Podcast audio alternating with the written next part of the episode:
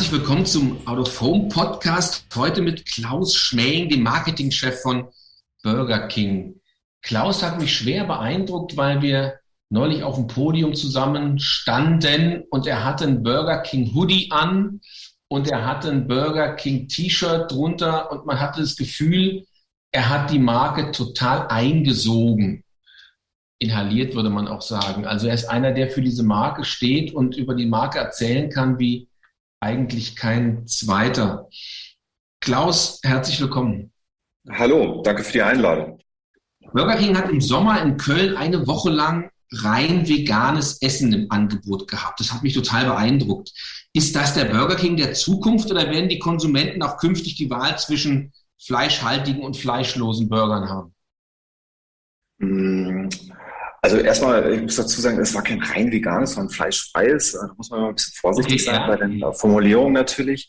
Aber ähm, das war für uns mal einfach der Versuch, äh, aufzuzeigen, was möglich ist eigentlich, auch für jemanden wie Burger King, von dem man das wahrscheinlich am wenigsten erwartet hat. Und per se sagen wir natürlich, wir haben ja auch ein bisschen äh, den Claim, macht ein King. Ähm, wir wollen Menschen die Wahl lassen. Ich will da gar nicht missionarisch unterwegs sein. Ähm, ich will den Leuten eigentlich die Wahl lassen. Und was wir damit zeigen wollten, dass du eigentlich fast alle unserer Produkte so gut hinbekommst, auch ohne Fleisch. Und ähm, jeder kennt das Gefühl, glaube ich, man hat Bock auf einen Burger. Ich glaube, dieses Gefühl kennt man in den unterschiedlichsten Lebenssituationen, dass man einfach mal sagt, ich habe Bock auf einen Burger.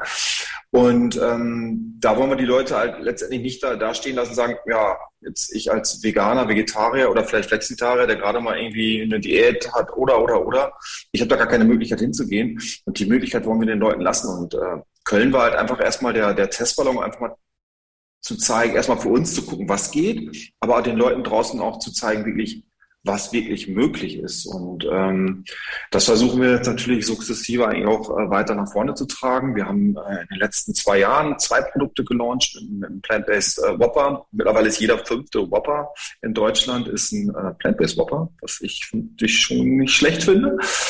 Ähm, wir haben Plant-Based Nuggets und äh, jetzt kann ich eigentlich sagen, äh, gerade gerade heute, ich weiß nicht, wann ihr es austragt, aber heute ist, äh, heute ist ja Dienstag, heute haben wir ähm, den Plant-Based Long Chicken gelauncht. Wow. Äh, und das ist wirklich das erste ähm, vegan lizenzierte Produkt wie Das also wie ich ein veganes Produkt zusammen jetzt mit den Nuggets, ähm, um halt, wie gesagt, eigentlich allen Leuten draußen zu bieten, egal welche Diät man, mit welcher Diät man unter Ernährungsform unterwegs ist. Du kannst, kannst zu uns kommen, du kannst ein Ding machen halt. Wie ist die Reaktion? Ich meine, so Hardcore-Fans, die werden wahrscheinlich mit einem Baseballschläger vor der Tür warten. Ähm, oder ist es so, dass man sagt, nee, inzwischen hat sich die Klientel, eure Klientel so stark verändert, dass es total akzeptabel, selbstverständlich auch nötig ist? War ich, ich fand es ehrlich gesagt ganz, ganz, ganz putzig zu sehen irgendwie. Ich war, ich war während der Woche war ich auch in, äh, in, in Köln und einfach mal mit den Leuten halt auch zu sprechen. Und äh, klar, du hast diese Hardcore, die davor stehen. Ich weiß gerade, ich glaube am ersten Tag morgens so ähm, sprichst du mit so ein paar Jungs, äh, die wahrscheinlich ähm, beim FC auch im Stadion stehen. Äh, neben mir, bin auch FC-Fan. Also von daher, ähm, die erstmal echt ein bisschen skeptisch geguckt haben. Ja, das stimmt schon, aber aber wenn du mal mit ihnen ins Gespräch kommst und sagst, so, ja, warum nicht? Ja, solange ihr in Zukunft halt irgendwie vielleicht mal beides anbietet und dann kann man ja auch mal probieren. Und ich glaube, da, da willst du ja hinkommen. Du willst die Leute davon überzeugen, probiert doch einfach mal. Mhm. Das schmeckt wirklich. Und, und äh, gerade bei diesen Produkten ist gleich das ganze Thema Geschmack ist halt so, so wichtiges. Und genau darüber wollen wir äh, kommen. Und ich, wie gesagt, ich will gar nicht in diese Grabenkämpfe reinkommen. Also ich glaube, den Hardcore-Fleischesser, den werde ich nicht überzeugen, genauso wie, wie, wie gesagt, dogmatischen Hardcore-Veganer davon überzeugen, wahrscheinlich zu Burger King zu kommen, muss man auch sagen. Also da dürfen wir uns auch nichts vormachen. Aber ich glaube, da, da gibt es eine ganz, ganz große Masse von Menschen da, da, dazwischen, die wir, die, wir, die wir ansprechen wollen und noch können. Jetzt haben wir ja eine Gesellschaft, die sich gerade massiv gedreht hat. Auch in Deutschland dreht sich ja was, jetzt gerade nach der Wahl. Die Entwicklung, die generell ist ja schon länger, dass man dieses Vegane und das Fleischlose und das CO2-Neutrale immer stärker in den Fokus rückt. Wie wichtig ist denn so ein grünes Thema für eine Marke wie Burger King? Ähm, also ich, ich per se bin ich davon überzeugt, äh, das bin ich als Person, aber ich glaube, äh, das ist mittlerweile auch in den großen, in den großen Companies letztendlich angekommen. Ich glaube, wir können uns ja nicht aus der Verantwortung rausstehen. Wir haben alle eine, eine Verantwortung, auch, auch unserem Planeten und, und, unseren, und den Menschen da draußen gegenüber. Ähm, äh, und, und diese, diese müssen wir, glaube ich, auch wahrnehmen. Und ähm, gerade als großes Unternehmen hast du ja auch ein, du hast ja auch einen Impact. Also das, das ist ja schon ein Unterschied, ob du, das sage ich auch immer, das, manche Dinge sind natürlich schwerer und dauern länger in einem großen Laden. Ähm, aber wenn sie dann funktionieren, hast du halt einen viel, viel größeren Impact als jetzt die eine kleine Burgerbude um die Ecke, die das machen kann. Und das ist auch gut, dass sie das machen, weil die haben diesen Trend eben auch mit forciert. Aber wenn wir, wir ihm jetzt sagen können, Mensch, plötzlich kriegst du äh, fleischfreie Burger in 750 Restaurants, die schmecken auch noch und ich, ich, ich muss eigentlich gar, auf gar nichts verzichten, dann, dann, dann, dann kommen wir, glaube ich, in eine gute Bewegung. Und ich will, ich will uns gar nicht grün malen, das ist gar nicht unser, unser Ansinn. Wir werden auch äh, bestimmt für eine lange, lange Zeit auch noch weiter Fleischprodukte verkaufen. Wer weiß, die Leute entscheiden mit den Füßen. Vielleicht ist es irgendwann, das habe ich in Köln damals auch gesagt, vielleicht gibt es irgendwann den reinen fleischfreien Burger King, who knows. Aber ich glaube, es ist halt schon, schon, schon, schon wichtig, dass, dass wir auch unsere Verantwortung mit übernehmen. Jetzt hast du im März ähm, nach einer jahrelangen Pause, also nicht du persönlich, sondern Burger King jahrelange Pause, eine nationale Out-of-Home-Kampagne gemacht. Hm, warum Out of Home? Warum in diesem März? Und wie waren denn deine Erfahrungen? Also per se, per se bin ich ein Freund von, von, von Out of Home und, und, und von Außenwerbung, weil ich äh, ziemlich auf den Punkt, ich finde ich find und sehe und auch auf, Jobs, die ich, die ich vorher hatte, äh, Außenwerbung wirkt.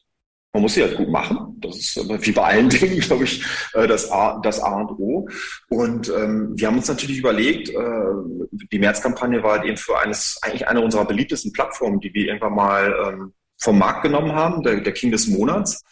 Ähm, das in Verbindung mit einem der beliebtesten Burger, dem X-Salon Chili Cheese, zu sagen, Mensch, äh, den bringen wir zurück lass uns das dort den Leuten wie ich draußen sehr, sehr plakativ im wahrsten Sinne des Wortes einmal, einmal äh, auftischen. Und jetzt kam natürlich ein bisschen zugute, dass als wir rauskamen, das war gerade so die, die Lockerung des, des Lockdowns, den, den wir im Frühjahr hatten, sodass die Menschen auch wieder auf der Straße waren und glaube ich auch wieder auf die Straße wollten, so dass wir gesagt haben, hey Mensch, ein gutes Produkt, eine gute Plattform, die die Leute kennen und ein gut gemachtes Plakat, Mensch, äh, da, da schreit ja quasi nach, nach, nach Außenwerbung.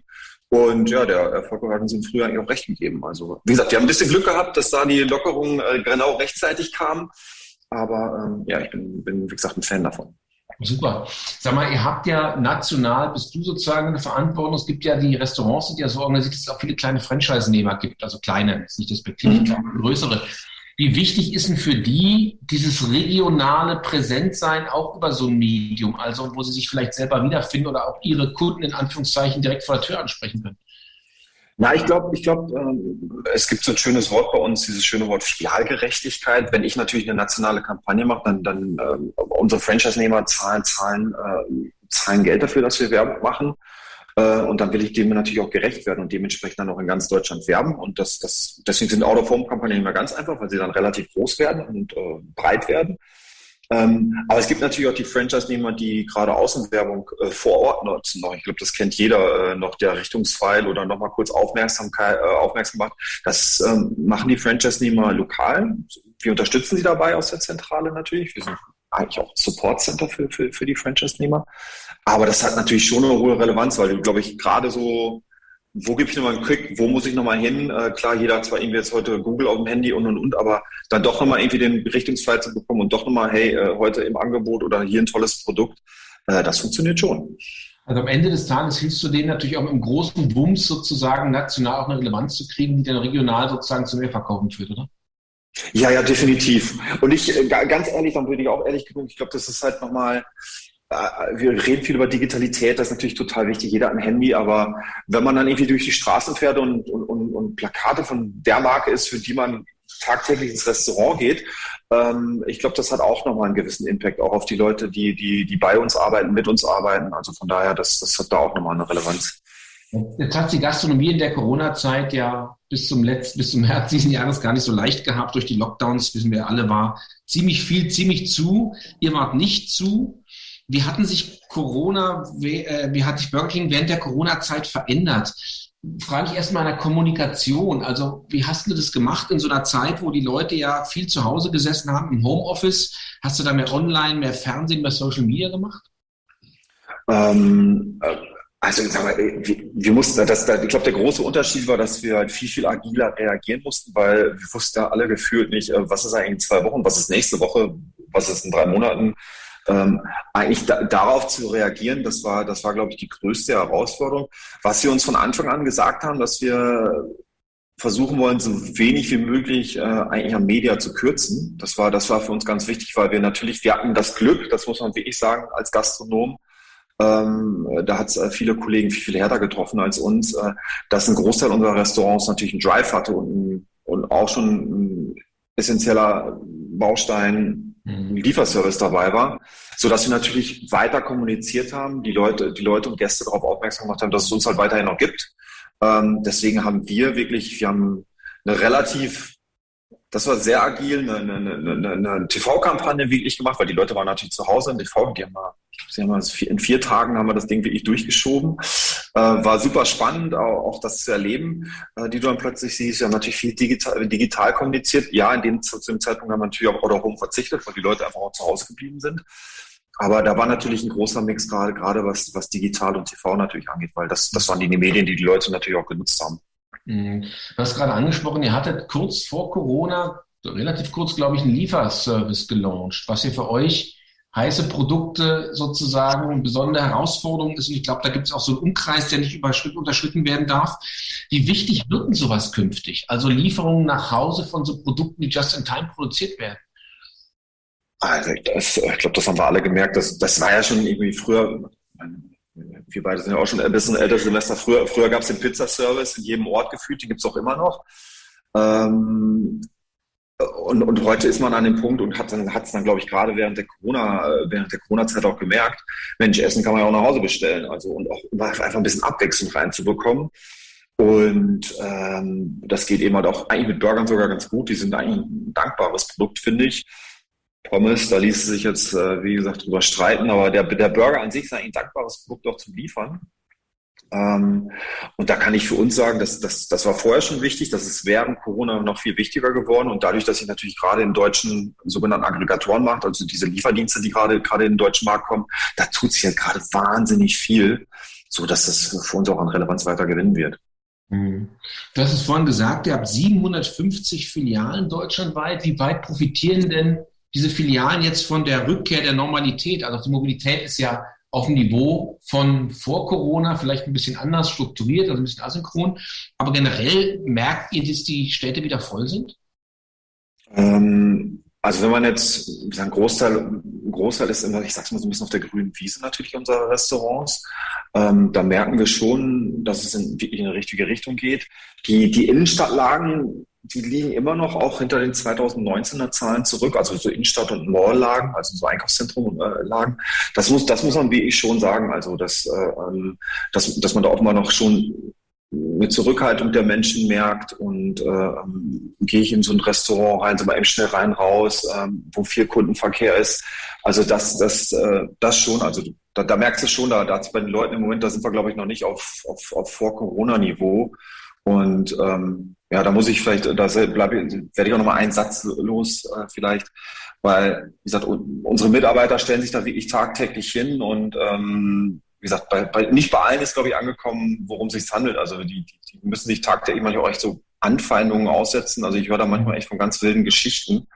Und ich meine, die machen am Ende auch ihren, auch ihren Job, die tragen, glaube ich, essentiell dazu bei, dass, dass, dass man ein tolles Erlebnis in den Restaurants hat, dass es Sicherheit im Restaurant und äh, wie gesagt, ähm, für alle, die, die da draußen hören, da plädiere ich noch ein bisschen, ein bisschen auf Augenhöhe agieren. Äh, die machen auch nur ihren Job. Die machen die sehr, sehr gut. Also, weil da merkt man, wir sind noch nicht bei vor Corona, definitiv nicht. Okay, spannend. Das heißt, das Verhalten der Menschen hat sich natürlich auch während Corona verändert. Also was wir gerade, wir haben gerade eine große Studie gemacht mit Rheingold zusammen und die haben herausgefunden, dass die Menschen im öffentlichen Raum auf der einen Seite sensibler, auf der anderen Seite aufmerksamer sind. Kriegt ihr sowas mit eigentlich, abgesehen von dem, von dem Verhalten, was man lieber nicht will haben in Filialen? Hat sich das Kundenverhalten verändert generell? Also was man schon sieht, wenn man, äh, wir nennen das immer so schön, äh, den, den Channel Mix, äh, wo kaufen Sie denn jetzt? Also Drive, gehen Sie ins Restaurant, Delivery. Wir haben schon, wir sehen da schon eine Verschiebung. Also ähm, mhm. auch, auch nachdem wir jetzt eigentlich seit dem Sommer wieder normal ja unterwegs sind, so nennen wir es mal, ähm, merken wir schon eine Verschiebung, dass das Auto immer offenbar noch so ein bisschen so gesicherter Raum ist, dass man gerne nochmal vielleicht, na, fahre ich vielleicht doch nochmal lieber durch den Drive.